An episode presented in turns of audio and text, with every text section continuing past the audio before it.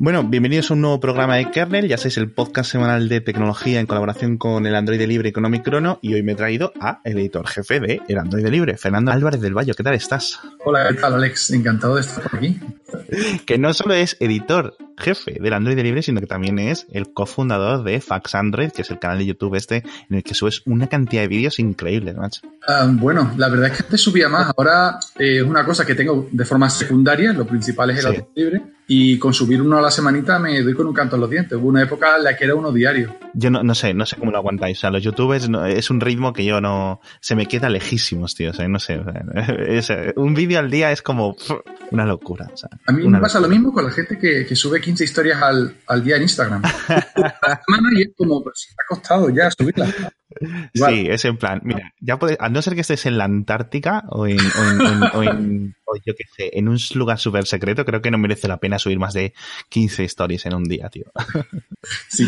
Bueno, vamos a hablar de una cosa que yo quería hablar desde hace mucho tiempo y como la gente habrá visto en el título antes de darle a descargar el episodio, que son los móviles gaming o los móviles especialmente diseñados para gaming. Eh, como tú sabes y como nuestra audiencia sabe, eh, el mercado de smartphones está en un parón crece, vende mucho, vende una barbaridad, sigue siendo el mercado de electrónica de consumo que más vende, que más dinero genera de lejos, o sea, absurdamente una escala absurda en la historia de la humanidad, pero eh, ya llevamos un par de años en los que, digamos, las ventas no crecen, no es como hace años que se vendían 200 millones de smartphones cada año más que el año anterior. Entonces, los fabricantes están un poco en modo pánico, ¿no, Fernando? Sí, ahora mismo yo lo que veo es que están buscando, pues en un mercado ya muy maduro, cuando has ido a por el conjunto mayor, te tienes que ir a por los nichos. Esto es como cuando entras a hacer una página web o un proyecto, cuando hay ya alguien que copa el mercado masivo, miras a grupos pequeños que quizás no han visto cubierta una demanda muy concreta. Y ahí es donde fabricantes de mayor o menor tamaño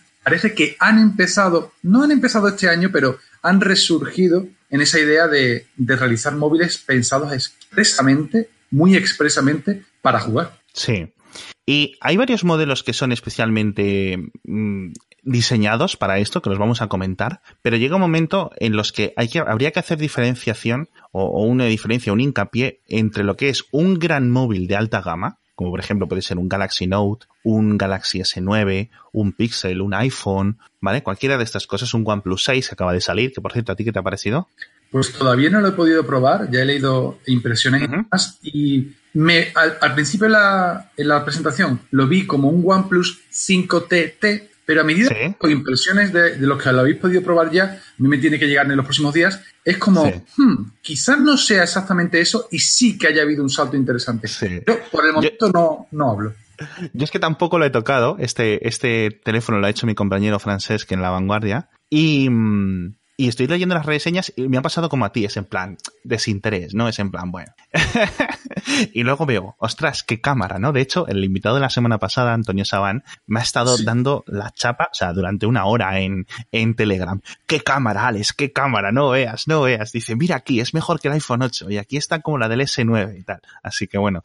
Pero comentábamos el OnePlus 6, que nos hemos desviado un poco, por, nos hemos ido por las ramas, por el tema de, eh, de rendimiento puro, rendimiento bruto, ¿no? Y el OnePlus 6 es uno de los teléfonos que siempre ha dado, los OnePlus en general, un mejor rendimiento a nivel de, porque al final es una de las pocas marcas que le meten 8 GB de memoria RAM. Y esto es una cosa muy, muy importante para cuando queremos hacer eh, juegos o cuando queremos meter eh, juegos 3D con muchas texturas o poner un juego y salirnos del juego un segundo, ir a WhatsApp, ir a Telegram, ir a navegar un rato por Internet y volver al juego y que el juego siga ahí que no haya que reiniciar la aplicación otra vez. Entonces yo creo que OnePlus dentro de, de, sus modelos es uno de estos que digamos que no han hecho un modelo para juego juego, pero si hicieran uno no sería muy distinto a lo que a lo que están haciendo, ¿no? En cuanto a características de hardware sí. e incluso de software, yo creo que sí. en tanto que potencia le sobra, porque este móvil está vitaminado. Y además, sí. una de las novedades con respecto al OnePlus 5T y anteriores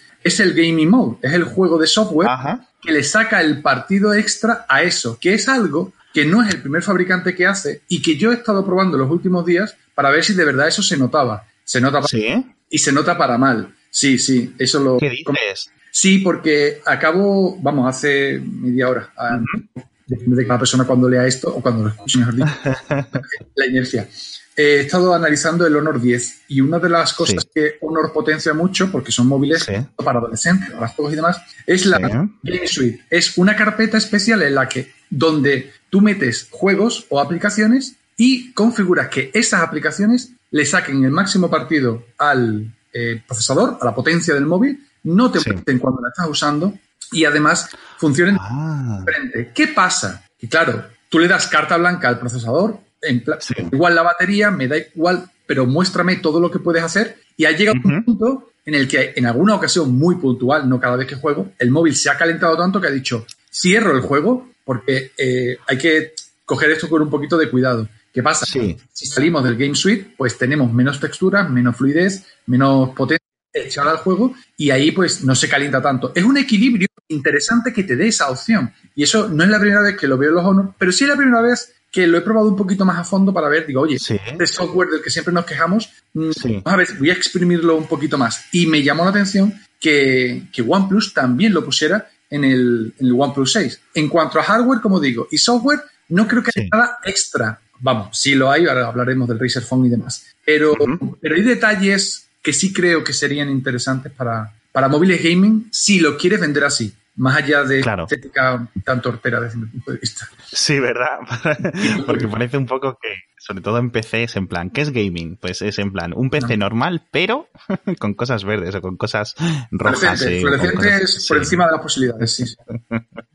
Y como ángulos agudos y, y- Bien, y ¿verdad? cosas negras. Como curvas prohibidas, colores blancos y puros prohibidos también. Y Sí. todo favorito. Sí, pues me has dejado muy sorprendido con esto del modo gaming porque yo, mira que he probado Honors, pero siempre había pasado esta opción por totalmente por alto. Y, y me parece lo que dices tú, una opción súper bien. Es una opción que, ojo, marcas como Huawei, como Honor, como OnePlus captan porque están muy atentas al- a, lo que es el mercado chino o al mercado asiático en general, que compañías como Apple, a lo mejor, o, no, o Motorola, por ejemplo, bueno, Motorola ahora dentro de Lenovo, ¿no? Pero que no, no, no son capaces de llegar y captar porque no están tan metidas encima de, de esos demográficos que explotan tanto el, el consumo de los, Ahí de has los dado, videojuegos. has dado tú en una clave, porque, por ejemplo, Motorola, el Moto G6, que ha salido hace nada, es un Sí. está probando mi compañero Iván Linares en Android Libre y le está gustando mucho. Sin embargo, Ujú. en China directamente lo han sacado como Moto 1S y ahí usa la capa de Lenovo, la Zen UI, creo que se llama, y es posible que ahí sí que tenga el Gaming Mode. ¿Por qué? Porque el mercado Mm, tú lo has comentado ya en otros podcasts, el tema de los juegos móviles. En China es como juegos móviles, consolas y ordenadores en otros países conjunto. sí, es absurdo, es absurdo, o sea, la- la- las cifras son absurdas. De hecho, de hecho, me lo he apuntado aquí. He dicho, he hecho, normalmente en kernel siempre me apunto algunas cosillas para hablar, no, no quiere que la gente que plan nos ponemos aquí a charlar y tal, que muchas veces también. Pero hoy vengo con un poco los deberes hechos. El mercado mundial de videojuegos en móviles, nada de PlayStation, nada de Xbox, nada de eh, Steam, nada de Switch, smartphones y tabletas, ¿vale? Que es básicamente entonces smartphones. 50.000 millones de dólares generados el año pasado, Dios. 2017. O sea, También- esto es, cuando la gente dice la App Store, Google Play han generado no sé cuantísimos millones, la gran mayoría son juegos. Es decir, la gente que no se piense cuando ve estadísticas del App Store o de Google Play, jo, ¿qué copias, eh, qué de copias de Microsoft Office están vendiendo? No, no. O sea, estos son gemas y, y skins y, y cosas así, ¿no? Para los, para los videojuegos, ¿no? Es una locura.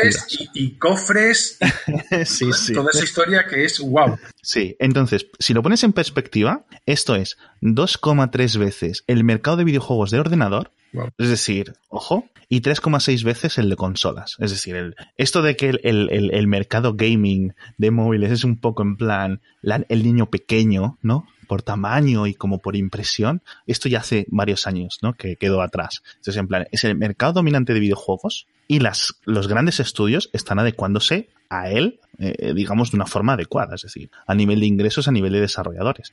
Eh, totalmente. De hecho, hay ya propuestas muy serias. Yo, por ejemplo, eh, juego a varios juegos, hay sobre todo dos de forma continua. Y uno de ellos, que es Hearthstone, la versión de juego de cartas Sí. de World of Warcraft, Creo que el, el tercer o cuarto invitado que viene a Kernel y me dice que es un visado del Hearthstone. Tengo que, bueno, lo he probado, pero nunca me, nunca me he enganchado. Pero bueno, pero sigue, dejo ahí, dejo ahí. No, no, bueno, pues oye, eso, eso que ganas en tu vida en tiempo.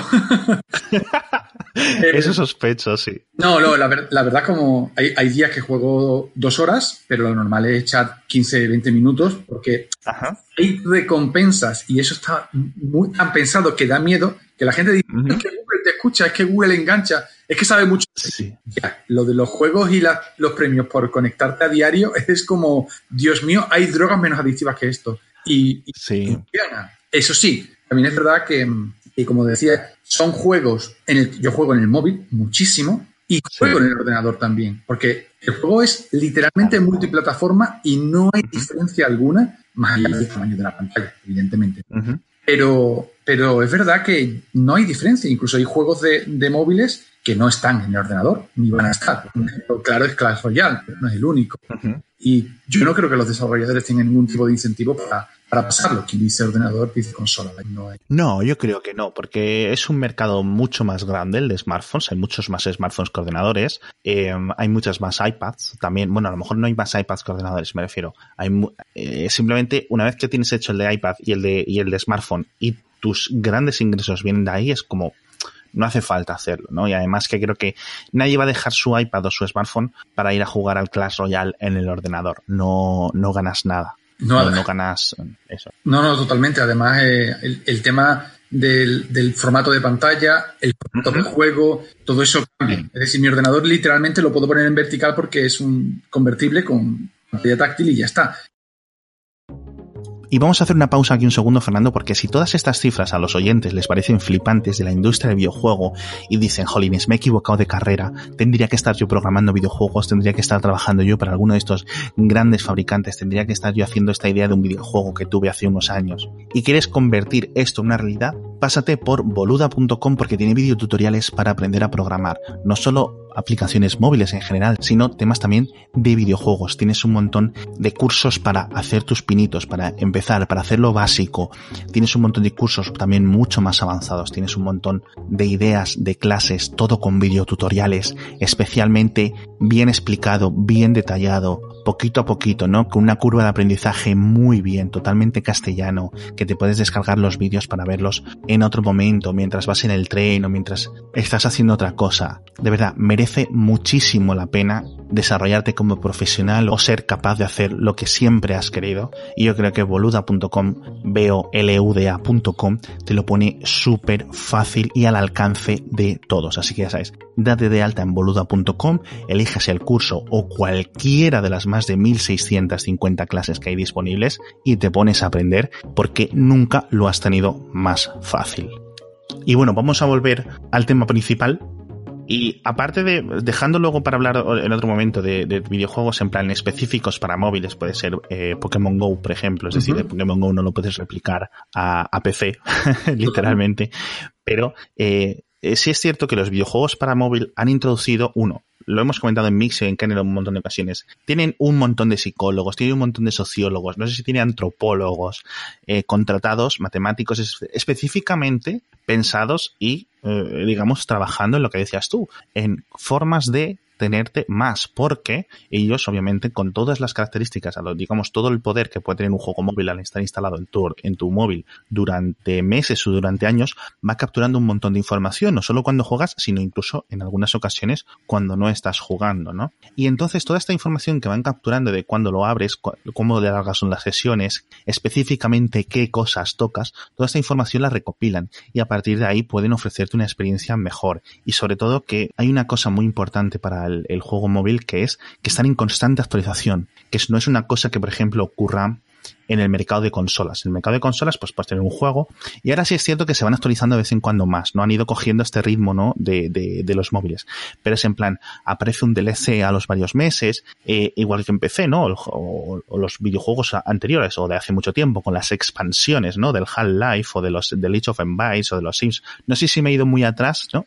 No, no, totalmente. Yo, yo recuerdo haber jugado al Age of Empires, creo claro. que era el 2, y era otro sí. concepto, era, tú compras el juego porque, sí. ingresos, pero el cómo se generan esos ingresos nada que ver con cómo se generan en ¿Cómo sería un, cómo sería un Age of Empires si, por ejemplo, Microsoft, ¿no? Que creo que fue la que... bueno, Microsoft creo que la distribuidora, no sé si era la, la el, el, creador, el desarrollador, eh, lo sacara hoy para móvil. Yo creo que es en plan, tienes tres razas, mmm, puedes comprar o, tener acceso a diferentes unidades por más dinero.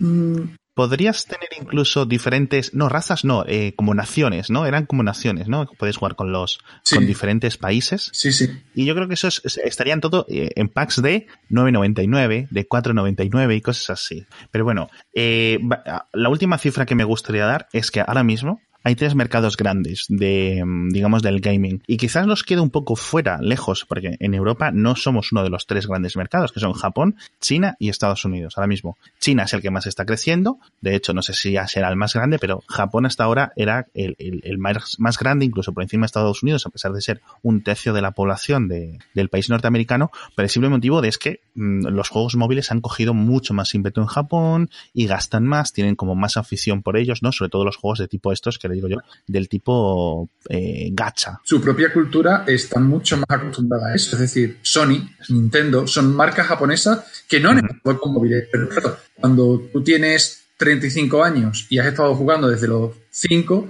pues no es lo mismo que tengas 50 y juegues desde los 42. Y el, Eso es. el paso al móvil se ha dado, como en otras partes, pero claro, no es lo mismo pasar media población que un 5%, como es. en España, un 15% o lo que sea. Eso es. Entonces, son, son, son eh, digamos, eh, países, por ejemplo, Japón, tengo la cifra, es ciento y pico eh, euros gastados por persona al año en, gago, en, juego móvil de media. Es decir, esto es una pasta. eso es una barbaridad. Sí. Y en China está creciendo también muchísimo el gasto, el gasto mensual.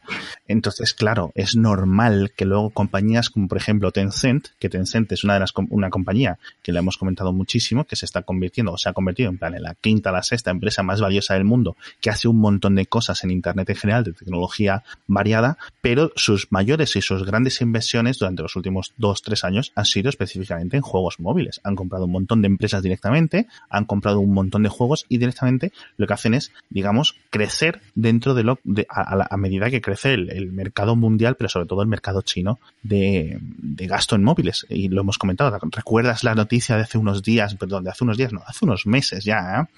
de que Tencent había tenido que restringir el uso o el, el horario de la que los, los niños chinos podían jugar a la Arena of Valor porque, el gobierno chino había enfadado. Es peligroso porque yo siempre he dicho, yo, yo, yo he recordado estar jugando con, con 8 o 10 años a la videoconsola o al ordenador, pero en realidad con 8 o 10 años no, no, eres consciente de lo que estás haciendo, de, del tiempo, de lo que ganas, de lo que pierdes, y hay gente que con 40 tampoco lo es, pero de forma genérica eh, está bien tener ciertas, no limitaciones, pero ciertas reglas y lo de no voy al colegio porque me quedo jugando en mi habitación, sí. wow, eso... Claro. Yo creo que hay, hay, hay, peligros inherentes ¿no? al, al mercado, al gaming, al, en, en, móviles, primero, que puedes jugar en la cama, que es algo que a lo mejor sí podías haber hecho, siempre hemos hecho, ¿no? Con la Game Gear, con la Game Boy, con la S, cosas así, pero no a este nivel, ¿no? No a este nivel de potencia. Es decir, que tú vas a la cama, pones el, el, el cargador del móvil y puedes estar ahí hasta las 5 de la mañana dejándote los ojos. Es algo que con una consola no puedes hacer porque la consola estaba en el salón, ¿no? Tenías que estar despierto, podías hacerlo casi sin que nadie se entere. Ahora, ¿no? Puedes hacerlo. Y el otro, y el otro, la otra gran diferencia yo creo que para mí es el, el poder gastar dinero directamente ahí en cuanto estás atascado o en cuanto quieres algo más. Hay una cuestión que a mí me llama más incluso la atención del hecho de poder pagar o no, porque al fin y al cabo, que tú pagues o no es autocontrol o decisión tuya. Que lo pagues me parece muy bien. Pero has dicho, antes no podías llevarte la, la consola a la habitación. Pero claro, me da la impresión de que proyectamos a nuestra infancia, que nosotros jugábamos, pero nuestros padres no. Pero actualmente, una persona de 30 o 40 años que viva solo o con sus hijos, que la consola es suya, y yo me quiero quedar en el salón hasta las 6 de la mañana, pues voy y me quedo que la he comprado yo. Y ese cambio de mentalidad es lo que está haciendo que todo este mercado sea tan enorme. ¿Quién va al cine? Pues todo el mundo. ¿Quién va a videojuegos? Cada vez más todo el mundo. Pero claro. a los 50, 55 años es difícil ver mucha gente jugando. Hay gente que juega no. tipo casi y demás, es brutal. Absolutamente. O sea, ha sido un cambio demográfico el tema de los videojuegos desde, desde que ha llegado el de los móviles en varios sentidos. Uno, nos ha abierto un montón de tiempo para jugar distinto, le hace en el autobús, le hace en el metro, le hace, digamos, gente que hemos crecido con videoconsolas, gente de 35, de 45, incluso de 55 para abajo, gente que se ha criado, digamos los que se criaron con la Atari para abajo, todos estos ahora siguen jugando, ¿vale? Y entonces las generaciones nuevas, pues obviamente también. Entonces ha crecido el demográfico, pero sobre todo yo diría que ha crecido un demográfico que lo dice mucho en, en las estadísticas, tú cuando las ves, que es el demográfico femenino. Los videojuegos nunca han sido una cosa exclusivamente masculina, pero sí tenían, digamos, ese aura, ¿no? Mayoritariamente masculina, nunca exclusivamente, pero siempre había sido como un poco más mayoritario. Y los móviles han democratizado, han abierto mucho más al tema a, las mujeres en diferentes tipos de juegos, en algunos casos no, pero sí es cierto que ahora hay un gran, digamos, grupo de personas, de, de, miles de millones de mujeres o de cientos de millones de mujeres en el mundo que gastan muchísimo dinero en todos los meses a juegos online, ¿no? A juegos, a juegos móviles específicamente. Pero bueno, vamos a volver a hablar del tema, eh, del tema que habíamos venido. Vamos a dejar las características porque me gustaría hablar de dos móviles, dos grandes móviles que han presentado los últimos meses y era lo que más a mí me daba la curiosidad. Que uno ya los has, lo has comentado tú, que es el de Razer, el Razer Phone. ¿Lo has llegado a probar? No, no. Em, conozco, o sea, conozco el, proyecto de cerca, pero no he llegado a analizarlo. Y, me hubiera gustado, sobre todo por la pantalla, que aunque ha habido otro después, ha marcado un, punto de inflexión, creo yo, en ese sentido. Sí, bueno, lo voy a comentar de pasada. Razer, que es uno de los fabricantes de accesorios de ordenador más conocidos, yo creo, ¿no? O si no, quizás el, el más conocido junto con marcas de, de gaming, ¿no? junto con Asus, con la Republic of Gamers, junto con Alienware. Son marcas como asociadas al tema de, de los videojuegos, ¿no? Y van y sacaron un teléfono y estábamos todos muy ansiosos esperando a ver qué es lo que se trataba, qué es.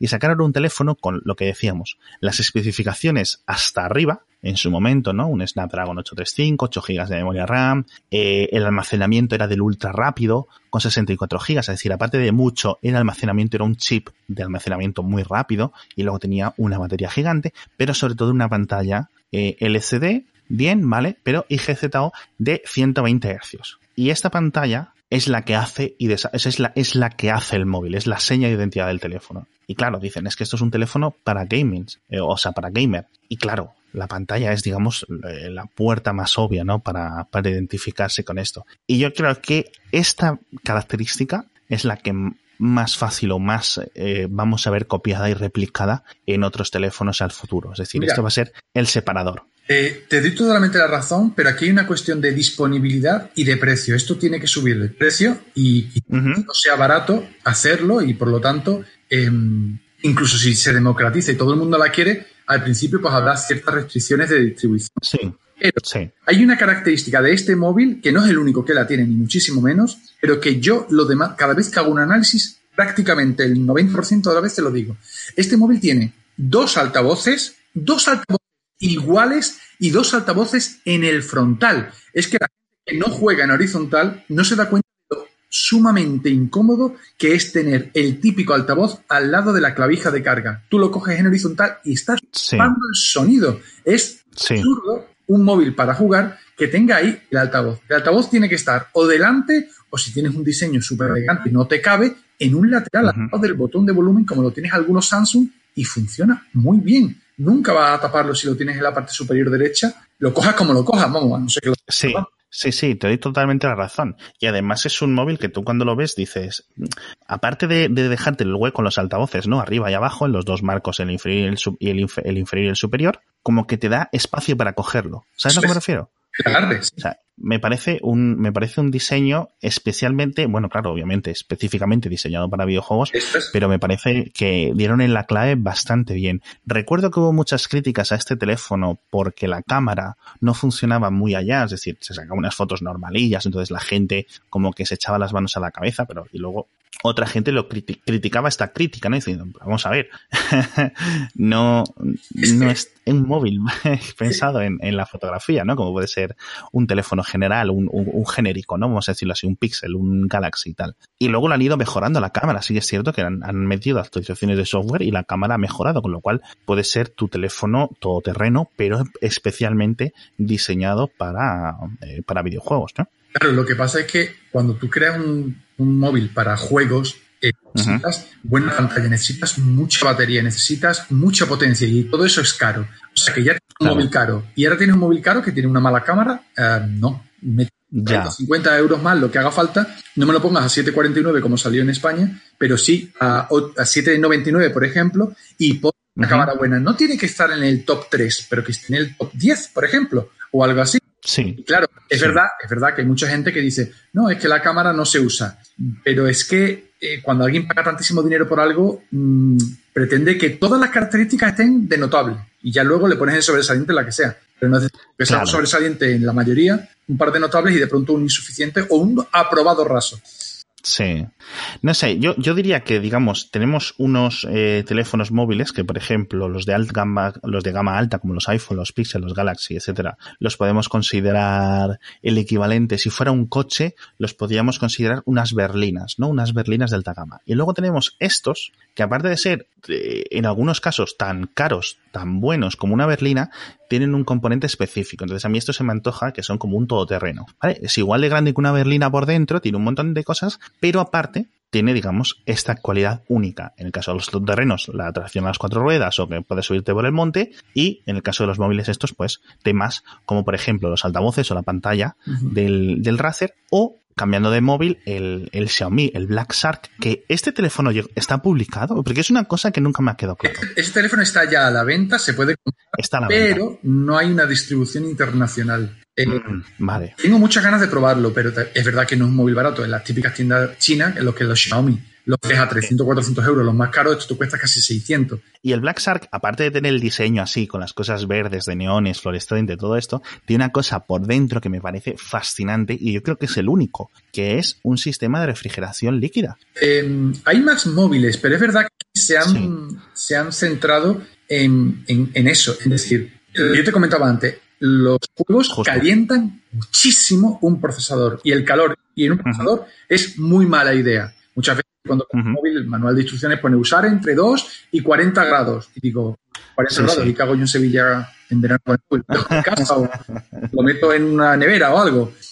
Ahí es importante que, que eso que se refrigeren mucho, no es broma. Es decir, he llegado a tener que coger móviles y decir, no lo cojo porque me estoy quemando la mano no es, no es de recibo.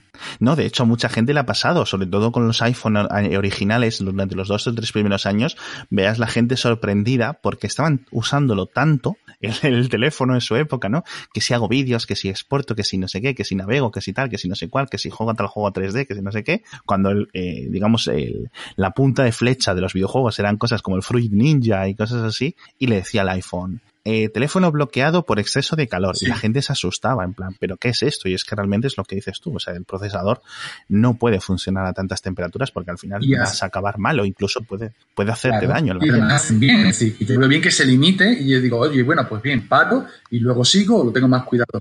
Has dicho que te ha llamado un montón la atención que tenga un sistema de refrigeración líquida, pero además de los dos móviles que tú has sacado, yo quiero mencionar otro que todavía tampoco he podido probar, pero que me llama mucho la atención, que es el Nubia Red Magic. Ese móvil no es que tenga un sistema de refrigeración líquida, es que tiene ventiladores, ¿vale? Tiene un botoncito, modo clock.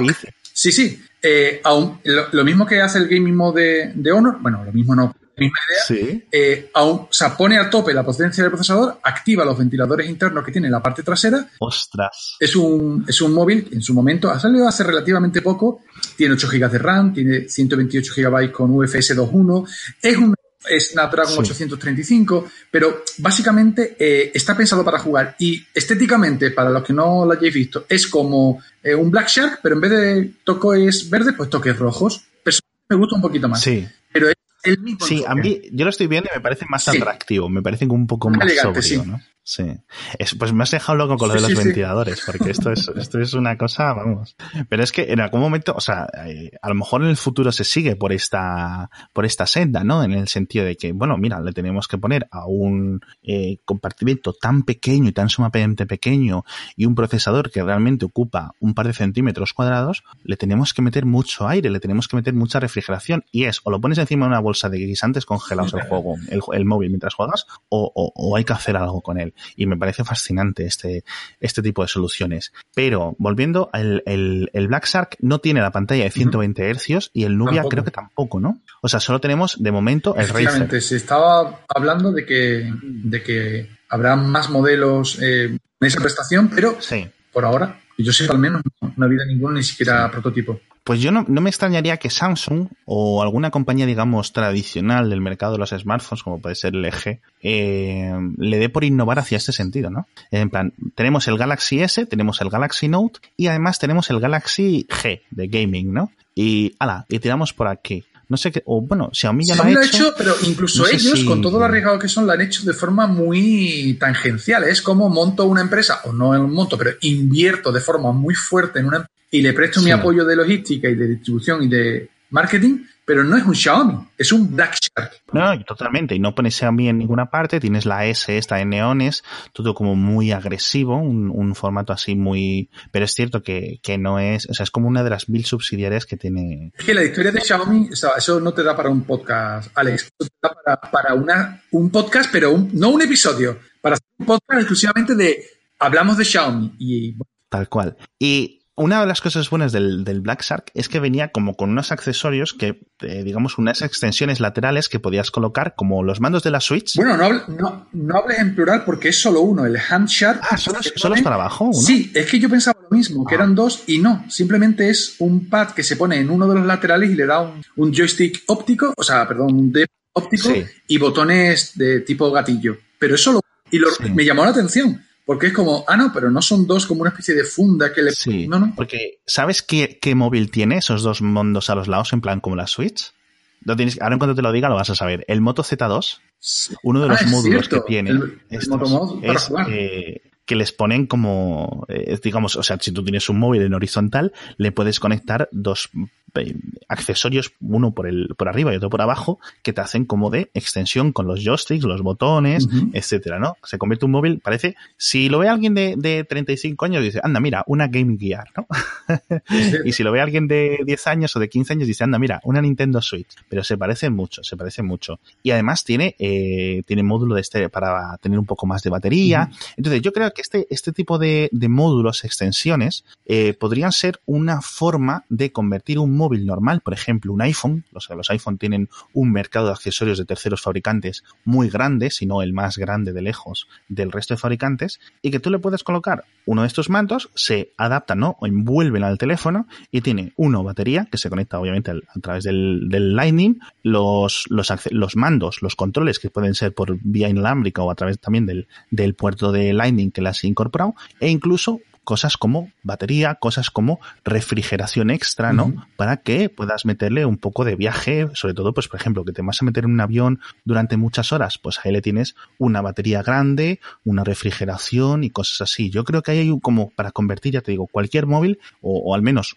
un determinado número de móviles, en móviles gaming. No sé si no se habría mucho, mucho, vamos a decir, eh, mercado por ahí. El problema de ese tipo de accesorio, yo siempre lo he visto, es el precio. Si hay que lo puede hacer bien, es Xiaomi. Es decir, tú me vendes por 600 euros el Black Shark y de pronto pides 99 dólares por el accesorio y te mando muy lejos. Si me pides 29, seguramente ni me lo piense y lo compre tal como compro el móvil. es la idea, ¿no? Sí. Sin embargo, porque a mí es que, sin embargo, me llama mucho la atención el control. Yo tengo el Gamepad de Xiaomi, pero lo que más me llama la atención es lo que ha conseguido Huawei con el cable HDMI mm, USB tipo C, lo replicas la pantalla y conectas el mando al móvil. Y entonces literalmente lo que tienes es una consola, como la Nintendo Switch, pero sin comprarte la Nintendo Switch y con un cable que te cuesta, no sé, 20 euros o algo así. Qué buena idea. Y eso es verdad es que, el problema que hay es que los juegos estén adaptados a ese controlador o a cualquiera de los mandos Bluetooth, ¿no? Pero yo lo he probado con juegos como Asphalt 8 y cosas así.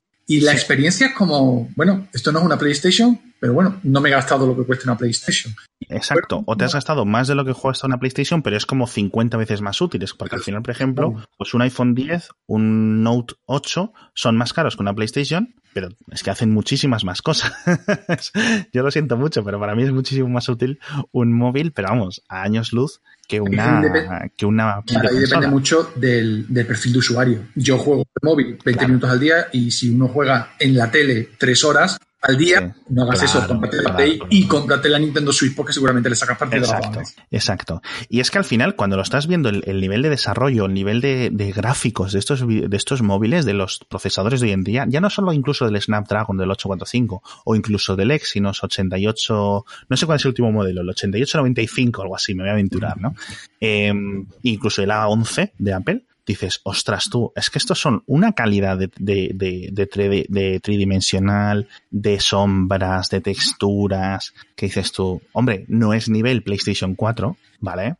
Pero jolines. Hay un juego que, yo no sé si lo conoce, me, hace, pues no sé, tres meses, un un compañero de, de Libre, me dijo, oye, llevo siguiendo este juego mucho tiempo, va a salir ahora en Android, ¿puedo hacer un artículo? Total, lo estuvimos hablando. Digo, venga, eh, Pruébalo, dice, instálalo tú en, tu, en el Huawei y me dices cómo va, porque en el iPhone va muy bien, pero quiero ver la experiencia en Android, ¿no? lo juego, lo instalo, lo pruebo y desde entonces no ha habido día que no lo haya abierto.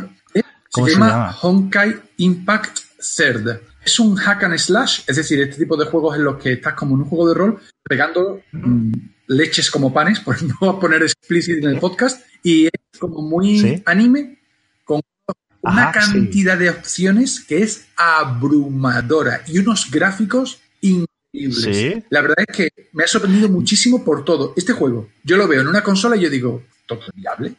Me llama muchísimo la atención y yo nunca he sido de juegos de, acción. Siempre he sido de, conducción, de rol, pero es como, ah, venga, y además es que tiene como todas las opciones. Tiene zona de rol, tiene zona de combate, tiene, por supuesto, el, dicho del gacha de abrir los sobres, el sorteo, la recompensa diaria.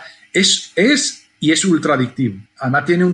De hecho, las reseñas, estoy mirando mismo el perfil de Wellplay, y es que es todo 5, un 4,8 de media para un videojuego. No, es que me extraña que tenga un 4,8 y no un 5. Eh, bueno, seguramente, claro, lo, típico, ¿no? Este juego no va en mi Samsung Galaxy Ace de 12. Sí, una estrella, claro. ¿Qué coño me estás contando? Eh, pero lo bueno es que a mí me encantan los juegos que se adaptan al móvil. Es decir, vas a los tiene cuatro niveles de gráficos, te adapta uno u otro. Pero es que además tú luego lo puedes cambiar voluntariamente. No es tipo Arena of Valor, no va de nada de eso. Pero los gráficos son brutales, las animaciones son increíbles y las opciones son de echarle horas. Es verdad que tiene ese tipo de juegos de. Bueno, pues con esta recomendación, con el Honkai Impact Third, nos eh, lo dejamos por hoy. Yo creo que yo he aprendido un montón de cosas. ahora mismo me eh, voy, a, voy a dejar de grabar el podcast con unas ganas de pillarme un Nubia Red Magic o el, Xiaomi Black, el Black Shark, que no veas. Y, yo creo que vamos a ver muchos móviles. En 2018, de este estilo, seguro. Y en 2019, eh, vamos a ver mucha, mucho, mucho, mucho, mucho más aún. A ver si, si vemos alguno baratito. Eso eso, que, no se queden en mil euros de momento o en 800 euros, que bajen un poco para abajo y que democraticen, ¿no? Pero ya sabes que esto en cuanto se eh, algo se populariza, rápido, rápido baja de precio. Fernando, muchísimas gracias por estar en Carnel. Os voy a dejar el enlace. ¿Cómo es en Twitter tú? Arroba Álvarez del Valle, que es mi apellido, que es donde lo tengo por todos lados, pero bueno, si me llamáis Fernando, no pasa nada. Álvaro no, por favor, Álvaro no.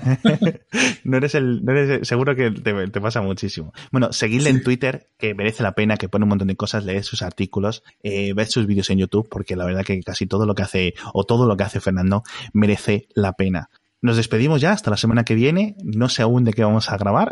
no os puedo decir el título, no os, puedo decir la temática, pero ya sí que nos despedimos hasta la semana que viene y muchísimas gracias a todos por escuchar. Adiós.